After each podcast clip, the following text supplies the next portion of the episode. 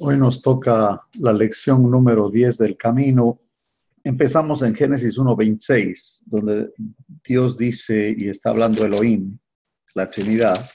Entonces dijo Dios, hagamos al hombre a nuestra imagen conforme a nuestra semejanza y señoré en los peces del mar, en las aves de los cielos, en las bestias, en toda la tierra y en todo animal que se arrastra sobre la tierra. Y creó Dios al hombre a su imagen, a imagen de Dios lo creó varón y hembra los creó. La idea ahí es que Dios quiere que el hombre llene la tierra, no que se agrupe en un solo lugar. Y lo interesante es que el hombre constantemente lo que ha hecho es solamente quedarse en un lugar. Luego que pasa el diluvio que lo vimos en la lección pasada, en el capítulo 9, bendijo Dios a Noé y a sus hijos y les dijo, fructificad y multiplicaos y llenad la tierra. Dios está interesado que el hombre habita en toda la tierra. Y si lo ponemos en el tema de la iglesia, Él también quiere que nosotros compartamos el Evangelio por todo lugar. Quiero que miren el tema de la, de la migración o cuando la gente se va a otros lugares, cómo Dios orquesta eso porque Él tiene un propósito. El que una persona vaya a otro país no es casualidad. tenemos que aceptar eso. Miren conmigo en Hechos 18, se conectando cómo Dios es el Dios de la geografía, el Dios de la historia. En Hechos 18, Pablo llega a Corinto, vamos a ver eso, dice, después de estas cosas, Pablo salió de Atenas y fue a Corinto, y halló a un judío llamado Aquila, natural del Ponto, recién venido de Italia, con Priscila, su mujer, por cuanto Claudio había mandado que todos los judíos saliesen de Roma, fue a ellos. Y como era del mismo oficio, se quedó con ellos y trabajaban juntos pues el oficio de ellos era hacer tiendas. Lo que parece una tragedia, ya que este Claudio manda que todos salgan de Roma, es para moverles a Priscila y Aquila para que se encuentren con Pablo y ellos le ayudaron a él a empezar la iglesia en Corinto. También en Hechos 8 podemos ver algo interesante ahí. La iglesia al comienzo estaba agrupada en Jerusalén y ellos estaban muy contentos, ¿no es cierto? Pero pasó algo dice en el 8.1 del libro de Hechos, y Saulo consentía en su muerte, estamos hablando de Esteban. En aquel día hubo una gran persecución contra la iglesia que estaba en Jerusalén y todos fueron esparcidos por, por las tierras de Judea y de Samaria, salvo los apóstoles. La gran comisión era llevar el Evangelio y ellos estaban agrupados como que no querían moverse, así que viene una persecución y tuvieron que irse. En la lección de hoy lo que nosotros tenemos que ver es la rebelión de la gente y cómo el orgullo del hombre hace que se agrupe y quiera formar su propia religión. Vamos a Génesis 11 para eso. Ya los descendientes de, Noé, hablando de los nietos de él y bisnietos, ya em, empezaron a poblar la tierra. Digamos que Dios empieza otra vez con la familia de Noé. Él, su esposa, sus tres hijos y sus nueras. Eso vimos en la lección pasada. Y en el capítulo 11 del libro de Génesis, vemos aquí, dice, tenía entonces toda la tierra una sola lengua y unas mismas palabras. Y aconteció que cuando salieron de oriente, hallaron una llanura en la tierra de Sinar y se establecieron allí. Y se dijeron unos a otros, vamos, hagamos ladrillo y cosámoslo con fuego. Y les sirvió el ladrillo en lugar de piedra y el asfalto en lugar de mezcla. Y dijeron, Vamos, edifiquémonos una ciudad y una torre cuya cúspide llegue al cielo. Mira, es el intento del hombre siempre queriendo llegar al cielo en sus esfuerzos. Eso no es nada nuevo. La torre que llegue al cielo y hagámonos, un nombre por si, por si fuéramos esparcidos sobre la faz de toda la tierra. Impresionante como e, ellos saben que Dios no los quiere agrupados en un mismo lugar, sino que tienen que repartirse pero ellos no quieren hacer eso. ¿Sí? El hombre en su propia religión y el hombre en su propia rebelión quiere agruparse y no va a hacer caso a, Dios.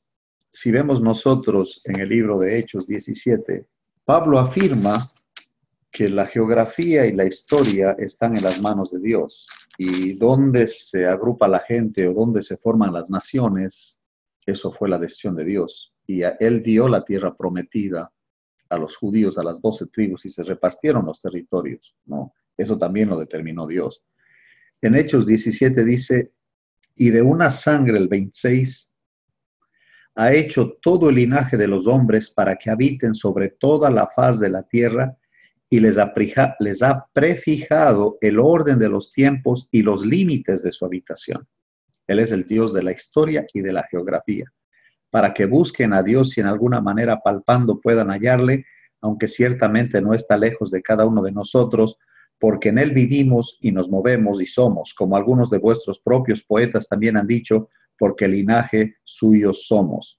Siendo pues linaje de Dios, no debemos pensar que la divinidad sea semejante a oro, plata o piedra, escultura de arte y de imaginación de hombres. Ahí está otra vez. El hombre en su imaginación, en su forma de pensar, ahora quiere hacer una torre que llegue al cielo, como diciendo, nosotros vamos a llegar a Dios, a nuestra manera. Y no nos vamos a, desparramar aquí en, en la tierra, simplemente nos vamos a agrupar y vamos a ser un hombre. Sí, es el orgullo del hombre y la rebelión contra Dios. Sem, Cam y Jafet, los hijos de Noé, por supuesto que creyeron porque ellos estuvieron en el proyecto de su papá que también creyó cuando le dice que haga el arca.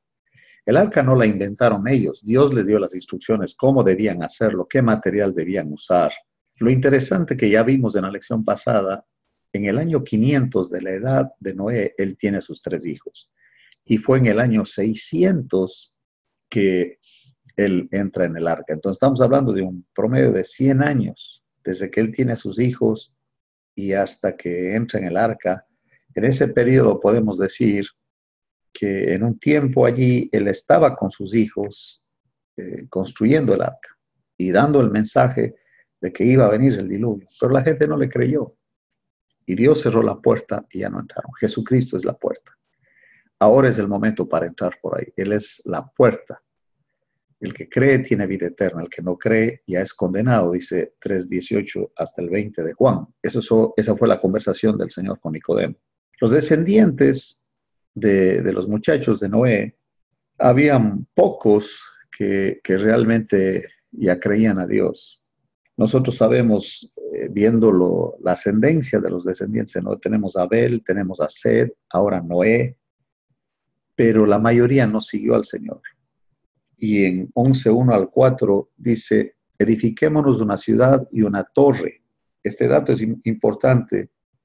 Entre los descubrimientos arqueológicos en Mesopotamia se hallan los sigurats, torres escalonadas construidas para la adoración de deidades paganas. Y es interesante que si ustedes ven incas, mayas y aztecas, ellos tenían sus pirámides, sus torres donde la parte de arriba ofrecían sus sacrificios. Ese concepto de hacer una torre para llegar a Dios es totalmente humano. Esa no es la manera de acercarse a Dios. ¿Para qué construir un arca? O más bien dicho, una torre. El arca fue de Noé, eso fue para salvarles. Pero ahora una torre, qué, qué diferente la idea, ¿no? Porque eran totalmente egocéntricas su único interés estaba en sí mismos, no toman en cuenta a Dios. ¿sí? Ellos quieren llegar a Dios a su manera, como Caín, que trajo fruto de la tierra cuando él debe venir a través del cordero. Y ellos, van, ellos quieren hacer lo que ellos quieren. Ese es, eso, eso es la humanidad. El hombre quiere llegarse a Dios y quiere hacer un ídolo de Dios de su imaginación. La mayoría de las personas, su concepto de Dios el Dios de su imaginación y que ese Dios que ellos han inventado haga lo que ellos dicen. ¿no? Y aquí no es la diferencia. Pero empiezan a construir esta torre, pero Dios no permitió que la terminara. Su palabra es lo que determina lo que el hombre va a hacer. Al final se hace la voluntad de Dios. El hombre puede hacer sus, sus ideas, pero Dios determina su camino. Y miren lo que pasó. Descendió Jehová. El Señor se toma la molestia de venir aquí a la tierra, desciende, dice, descendió Jehová. He aquí el pueblo es uno, y todos estos tienen un solo lenguaje, y han comenzado la obra, y nada les hará desistir ahora de lo que han pensado hacer. Qué impresionante que Dios reconoce la terquedad del hombre. Cuando el hombre se propone hacer algo, dice, nadie le va a detener. Tiene una capacidad en el alma del hombre de hacer muchas cosas. Ahí están los inventos que se han hecho, ¿no? Hablan de Edison, de que él en su que ser en su taller o laboratorio, reventaba antes de, que se inventara el foco y decía mil cien un veces así no es. Y le daba y le seguía y le seguía hasta que llegó. El hombre puede ser terco y va, a lograr. Dice, donde, donde hay una voluntad, ahí se puede hacer. Dice, si tú quieres, lo haces. Ya saben ese, ese concepto. Dios reconoce que el hombre cuando se propone algo no, no lo van a detener. Y aquí está. Solo Él puede hacerlo. Si Él se cruza, ya no vas a ningún lado. Él, él es el que determina lo que se hace y no se hace en esta tierra. Viendo del 5 al 9, ahora pues descendamos y confundamos ahí su lengua, otra vez la Trinidad, para que ninguno entienda el habla de su compañero. Así los esparció Jehová desde ahí sobre la faz de toda la tierra y dejaron de edificar la ciudad. Ahí él creó las naciones. Por esto fue llamado el nombre de, ella Babel, porque ahí confundió Jehová el lenguaje de toda la tierra y desde ahí los esparció sobre la faz de toda la tierra. Ahí tenemos nosotros cómo empezaron los idiomas. Los evolucionistas no te pueden explicar eso. El tema de los idiomas no te explica. Pero la Biblia dice que Dios fue el que inventó los idiomas la, palabra hebrea balal es confundir, y por eso Babel, porque ahí confundió Dios. Imagínate que rato menos pensado, estás hablando con alguien, estamos hablando en español, y de pronto sigo hablando, pero ya no me entiendes nada porque estoy hablando otro idioma que tú no sabes. Y solamente un grupo de gente selecto hablaba este idioma, entonces ellos se agruparon y así Dios inventó y creó las naciones, cada quien con su idioma, ¿no es cierto? El milagro de esto, si tú lo piensas, miren lo que dice en Proverbios 16.9. Proverbios 16.9. Aquí hay un milagro que Dios hace. Yo, te puedo decir a ti, the, this day is so beautiful, the sun is shining and it's, a wonderful day. It's very nice to be awake and to enjoy this day. Y lo que te estoy diciendo es que el día está hermoso y que está lindo como para disfrutarlo en inglés, ¿no es cierto? Tú puedes aprender otro idioma, puedes aprender este, quichua, puedes aprender alemán, eh, puedes aprender japonés, lo que tú quieras. Pero el punto es este. Aquí el milagro fue que se olvidaron el original. ya se olvidaron el, idioma que hablaban todos y ahora cada quien habla una lengua diferente, pero y el original se olvidó. Solo Dios puede hacer eso, ¿no es cierto? Proverbios 16, 9, vamos a ver. Cuando Dios interviene, no hay quien le detenga. Muchas veces Él defendió al pueblo de Israel y los enemigos del pueblo de Israel en una confusión impresionante se mataban entre ellos. Ahí tienes a Gedeón, por ejemplo. Tú puedes ver eso en el libro de los jueces, el capítulo 6, la historia de Gedeón. Con 300 hombres van a pelear. Ellos no hicieron nada, solamente este, rompieron un cántaro, levantaron una tocha, sonaron una trompeta y los enemigos de ellos entre ellos se mataron, una confusión impresionante. Otra vez Dios usó efectos de sonido, efectos de sonido de, caballos y se fueron los enemigos huyendo y dejando todo el botín. Sí, Dios es, Él va a hacerlo, Él tiene su manera de hacerlo y Él es soberano. Esta vez confundió los idiomas. El corazón del hombre piensa su camino, mas Jehová endereza sus pasos antes de que Él intervenga, es mejor lo que dice Proverbios 3, 5 y 6. Fíate de Jehová de todo tu corazón y no te apoyes en tu propia prudencia. Reconócelo en todos tus caminos y Él enderezará tus veredas. De todas maneras, se va a hacer la voluntad de Él. Aunque tú tengas unas ideas grandiosas, Dios decide. Por eso Santiago dice que deberíamos, en lugar de decir que voy a hacer esto y voy a hacer lo otro, deberíamos decir si Dios quiere.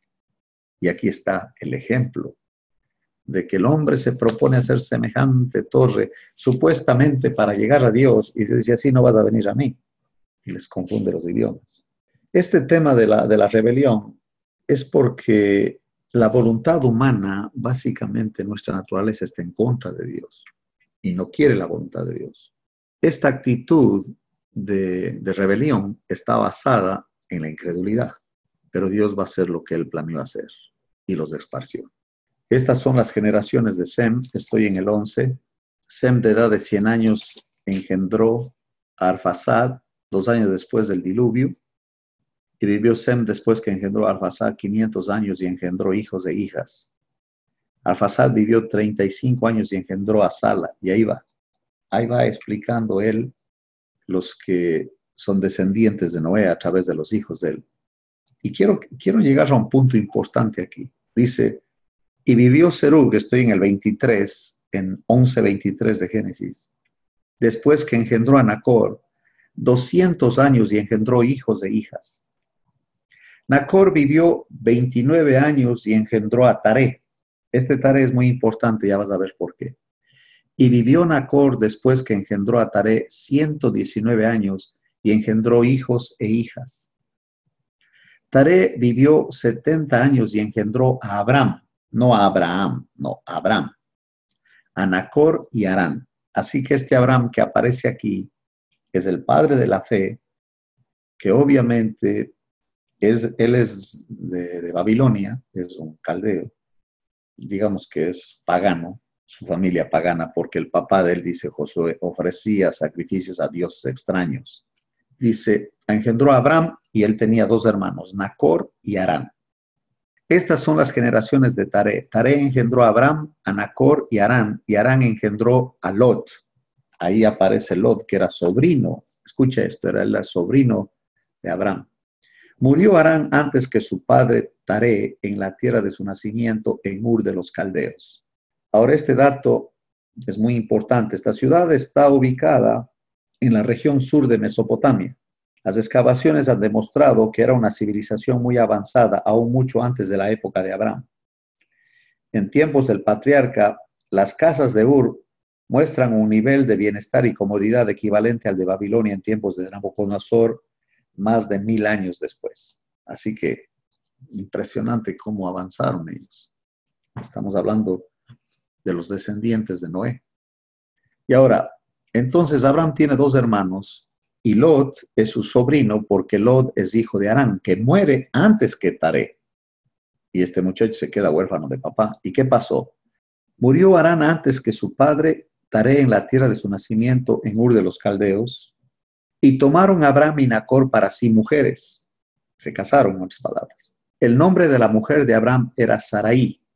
Ese dato es muy importante porque esta Saraí es la que luego fue llamada Sara. Y no se llamará más tu nombre Abraham, sino que será tu nombre Abraham, porque te he puesto por padre de muchedumbre de gentes. La palabra Abraham es enaltecido, como orgulloso, pero la palabra Abraham es padre de una multitud o padre de muchas gentes. Y también le cambió el nombre a Saraí. Le puso Sara, que es princesa.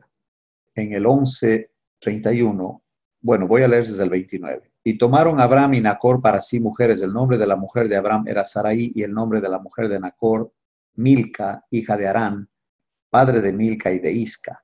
Mas Sarai era estéril y no tenía hijo. Ese dato impresionante.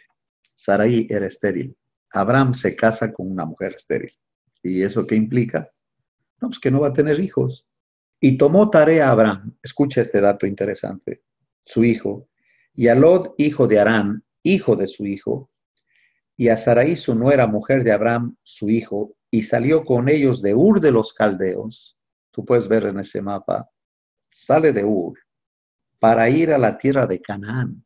Qué interesante cómo otra vez Dios es el dueño de todo, es el dueño de la historia, de la geografía. Imagínate que el papá de Abraham, que ni siquiera es cristiano, o digamos no es creyente, ¿no? él no conoce al Dios de la Biblia, Jehová, Ahorita no hay ni pueblo de Israel, no hay nadie, ahorita solamente está la humanidad.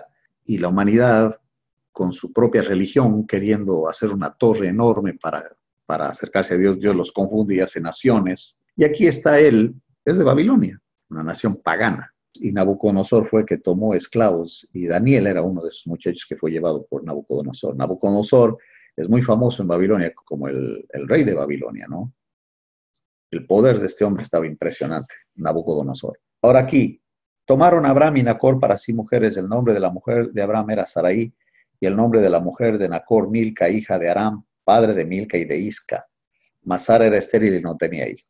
Tomó tarea a Abraham su hijo y a Lodot, hijo de Arán, hijo de su hijo, y a Sarai su nuera mujer de Abraham su hijo, y salió con ellos de Ur de los caldeos para ir a la tierra de Canaán. ¿Cómo Dios mueve los corazones, ese era el plan. El plan era de que Abraham fuera a Canaán, que era la tierra que le daría a la descendencia de él. Y vinieron hasta Arán y se quedaron allí. No llegaron hasta, hasta Canaán. Si salen de Ur y llegan a Arán, pero no pasan a Canaán. Ya en el corazón de Abraham había esa idea de que su papá quería ir a Canaán, no más que no llegaron. Y dice aquí, se quedaron allí y fueron los días de Taré 205 años y murió Taré en Arán. O sea, no continuó el viaje, pero ya la inquietud de ir a Canaán ya está en el corazón de, Abraham porque su padre quería ir ahí. ¿Por qué quería ir ahí? Obviamente porque el Dios Todopoderoso tiene, tiene una idea de lo que va a hacer, ¿no es cierto?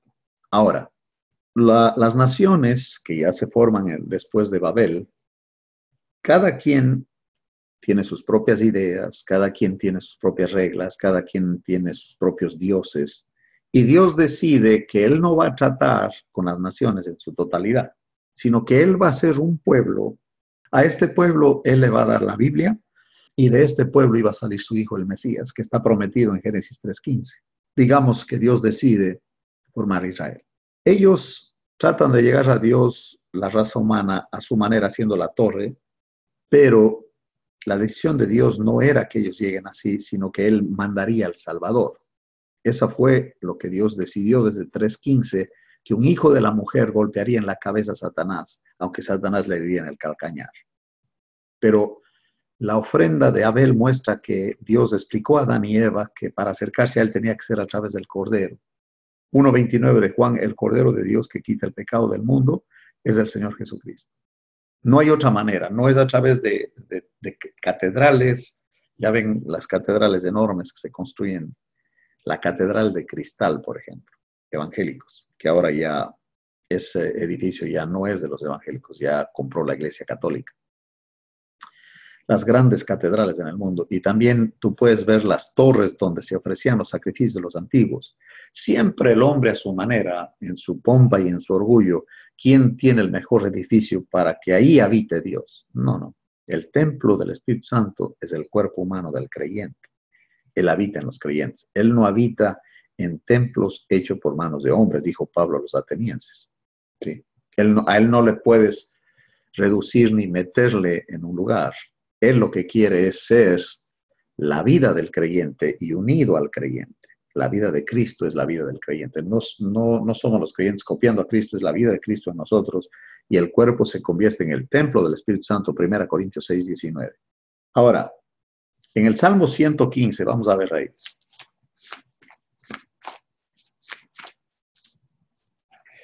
Y vamos a ver el versículo 3.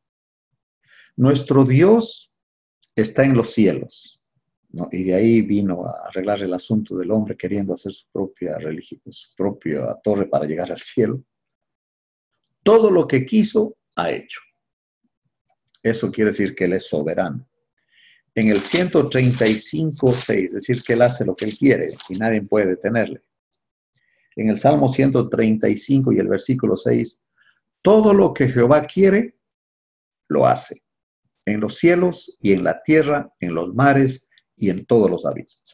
Y entonces él decide en Génesis 12 de hablarle y de tomar a un muchacho que es Abraham, enaltecido, quiere decir Abraham, no Abraham, eso ya es padre de multitud, padre de mucha gente, pero Abraham, que se casó con Sarai estéril, hijo de Taré y que tiene dos hermanos, ya, ya vimos eso, ¿no?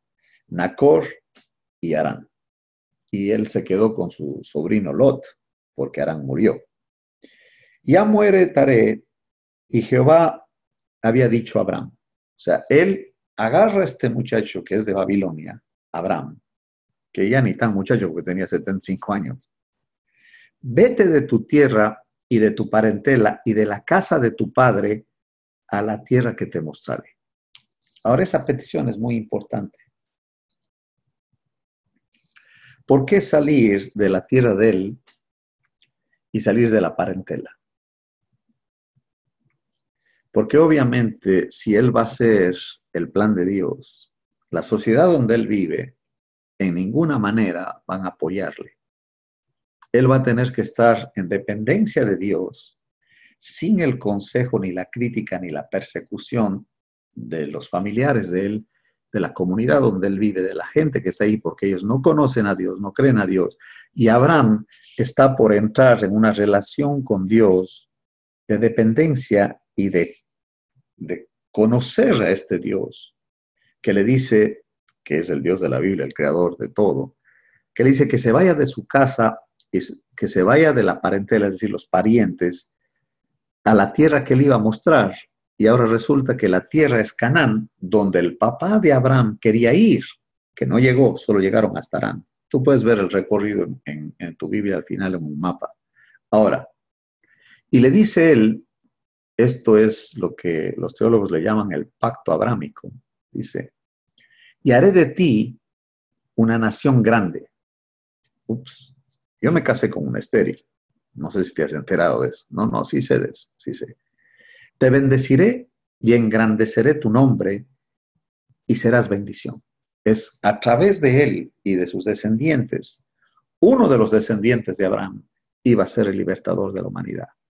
Y Dios determinó por eso la existencia de Israel. O sea, Dios determina que va a ser un pueblo que Él va a tratar solamente con este pueblo y a este pueblo le va a dar la Biblia y a este pueblo le va a dar al Mesías.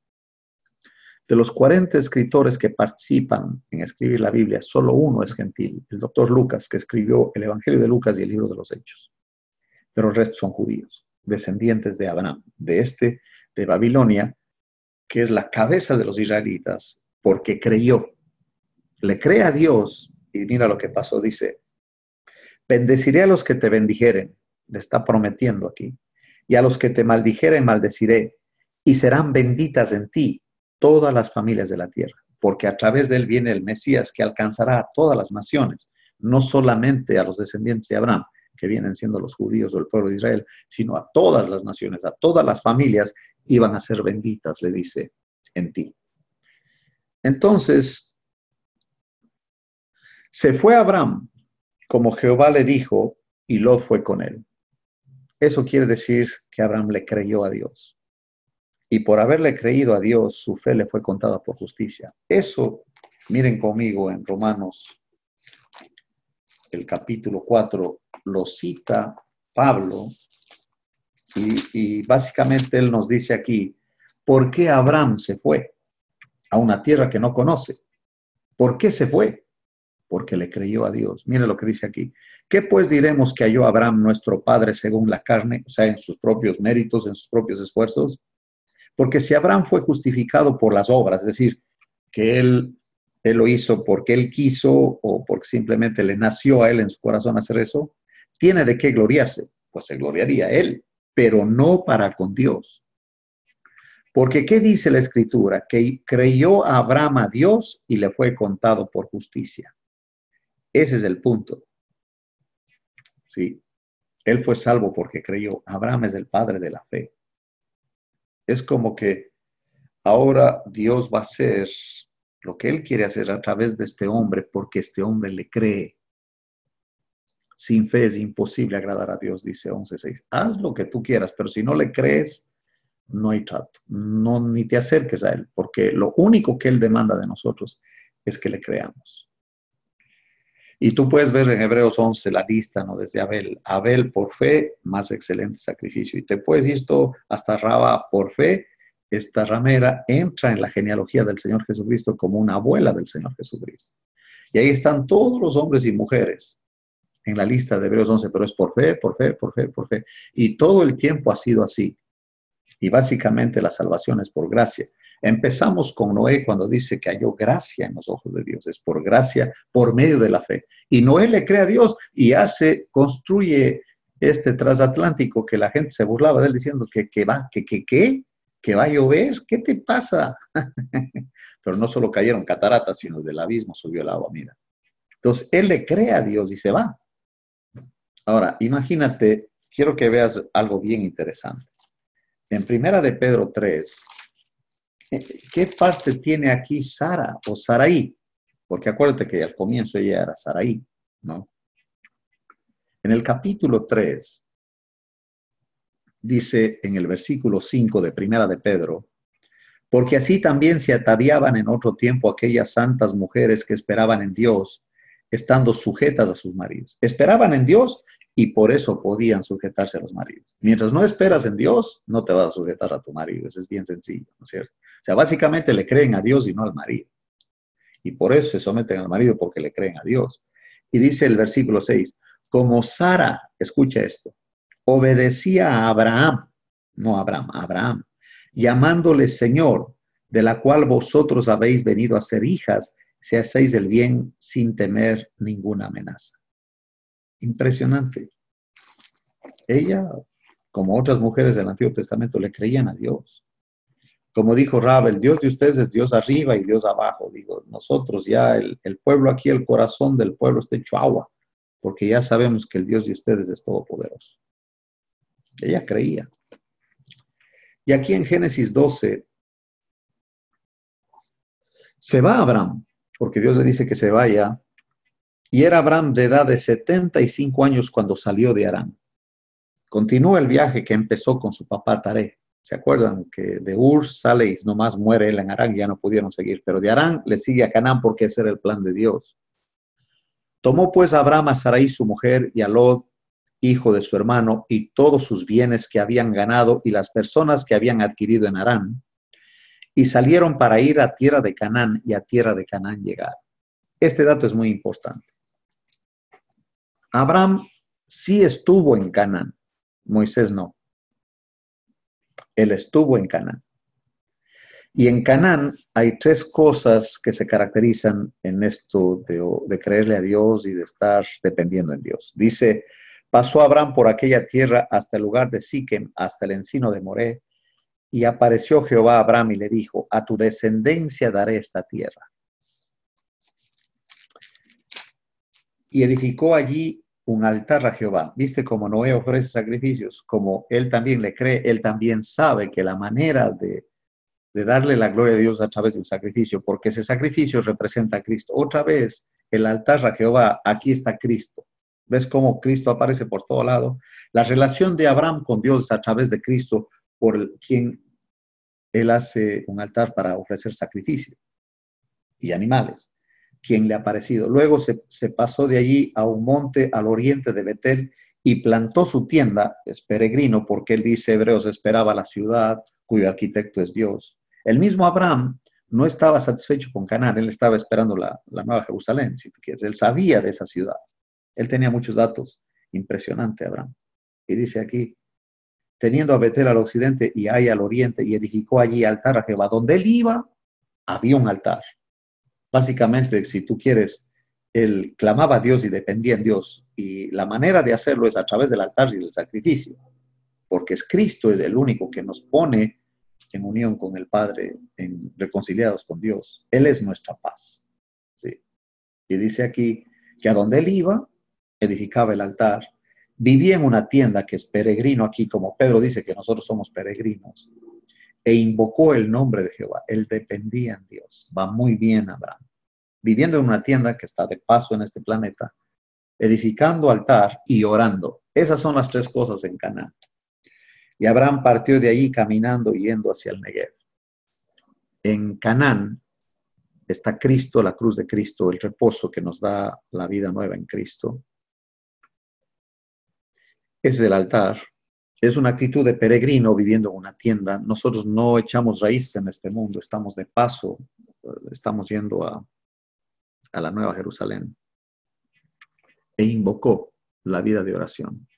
El doctor Lucas, él cita que la vida pública del Señor Jesucristo se caracterizaba por dos cosas. Uno, la enseñanza de él, que enseñaba a la gente, y la otra era la oración, su actitud de dependencia en el Padre y siempre cuando oraba, él le daba gracias a Dios. Te doy gracias porque tú siempre me oyes. Dio gracias antes de resucitar a Lázaro, dio gracias antes de multiplicar los panes y los peces. A él le caracterizaba la gratitud. Y esa es una de las marcas de una persona espiritual que es agradecido. Dad gracias en todo porque esta es la voluntad de Dios. Puedes ver eso en 1 Tesalonicenses 5, 18 al 20. Entonces, Dios va a formar una nación de este hombre que le cree y lo saca de su tierra su parentela. Quizás tú que me estás escuchando, por alguna situación tuviste que salir de tu pueblo, de tu familia y estás lejos de ellos. Dios tenía un plan. Te sacó de ahí para que le conocieras. ¿Sí? Los movimientos migratorios no son casualidades ni son situaciones del destino, ni mucho menos. Dios tiene un plan. Si te quedas donde estás, quizás todavía estarías ligado a esas creencias y costumbres de donde creciste. Pero al salir, Él usó eso para que le conozcas. Y ahora para Él usarte para que la gente que dejaste a través de ti escuche las buenas nuevas. Entonces, este Abraham se fue porque creyó. Y se fue sin saber a dónde iba. Y Dios nomás le dijo, vete porque a tu descendencia te voy a dar esa tierra, una tierra que fluye leche y miel. Sí, básicamente lo que Dios quería es hacer una nación. Una nación tiene personas, correcto, y va a empezar con él. Cuando tú ves cuando entran a, cuando ya estaban en, en Egipto, en Éxodo, 75 personas. Y cuando aparece Moisés, ya estás hablando de casi 3 millones de personas. Y es una nación, una nación grande, que Faraón temía, dice, porque nacen muchos muchachos, esos se van a aliar con nuestros enemigos y nos van a vencer. Así que maten a las, a las matronas, dice que maten a los niños, que solo las niñas viven. Estaba con miedo que eran tantos judíos. No. El pueblo de Israel que sale de Egipto ya era numeroso, pero cuando entraron eran 75 personas, dice la escritura. Y empezó con un hombre, con un hombre que creyó. Básicamente aquí hay una lección poderosa. Podemos nosotros empezar una dinastía, una nueva dinastía, si uno cree. Los descendientes serán afectados por esa persona. Cree y serás salvo tú y tu casa. Mira cómo el papá afecta, aquí el patriarca afecta toda su descendencia. Y ahora son un pueblo que Dios ha escogido y a través de este pueblo va a venir el Mesías. Y él fue a Canaán y estuvo en Canaán hasta que vino hambre en Canaán y vamos a ver a Abraham actuando en la carne. Pero hasta aquí esta lección. El hombre siempre ha querido hacer su voluntad. Dios tiene que crear las naciones y, de, y luego Él hace una propia nación de Él a través de la cual iba a venir la Biblia y el Mesías. Y toma a un hombre de Babilonia que le cree y le lleva a Canaán. Y de ahí a este le promete que él va a ser padre de mucha gente. Y Abraham va a tener que ser cambiado su nombre a Abraham. Y tuvo un hijo. Este hijo, Isaac, que tuvo dos hijos, Esaú el mayor y Jacob el menor. Y Jacob tuvo doce hijos, las doce tribus de Israel. Y de estas tribus, una, la de Judá. De ahí va a venir el Mesías. Y el nombre del Señor Jesucristo el león de la tribu de Judá. Entonces ya, ya vamos viendo, vamos desarrollando cómo Cristo aparece por todo lado. Y un, y un comentario final en esta lección. Once capítulos le tomó a Dios hasta que ya están las naciones. Del capítulo 12 en adelante es solamente una familia que se convierte en una nación, que empieza con un abuelo que tiene un hijo a casi 100 años y ella de 90, ella siendo estéril toda la vida, tienen un hijo. Y qué interesante que en el 12 aparece Abraham y Sarai. Y al final de Génesis, mira, solo para que te des cuenta cuán importante es la familia para Dios. Mira, al final de Génesis, nosotros estamos hablando, cuando, cuando tú, tú ves el, el largo del libro de Génesis, tenemos el capítulo 50. Del 12 al 50 es el relato de una familia. Y al final, el libro de, Génesis termina, habitó José en Egipto, él y la casa de su padre, y, vivió José 110 años. Acuérdate que Dios tiró la línea hasta 120 años. Y vio José los hijos de Efraín hasta la tercera generación. También los hijos de Maquir, hijo de Manasés, fueron criados sobre las rodillas de José. José dijo a sus hermanos, yo voy a morir, mas Dios ciertamente os visitará y os hará subir de esta tierra a la tierra que juró Abraham, a Isaac y a Jacob e hizo jurar José a los hijos de Israel, diciendo, Dios ciertamente os visitará y haréis llevar de aquí mis huesos. Y murió José a la edad de 110 años y lo embalsamaron y, le, y fue puesto en un ataúd en Egipto. Pero él no quería estar ahí. Él quería que lleven sus huesos a Canaán, que era la tierra prometida, la tierra que Dios le prometió a Abraham. Y lo mismo pidió Jacob. Yo voy a ser reunido con mi pueblo, sepultadme con mis padres en la cueva que está en el campo de Fromeleteo, en la cueva que está en el campo de Macpela, al oriente de Mambre, en la tierra de Canaán, la cual compró Abraham con el mismo campo de Fromal Eleteo para heredad de sepultura. A mí tampoco me van a dejar aquí, dijo, a mí me sepultan en Canaán. es, impresionante ver este rompecabezas cómo se va armando. Y aquí ya, ya empezó una familia que se convertirá en el pueblo de Israel, de donde vendrá el Mesías. Esa es la lección 10 del camino.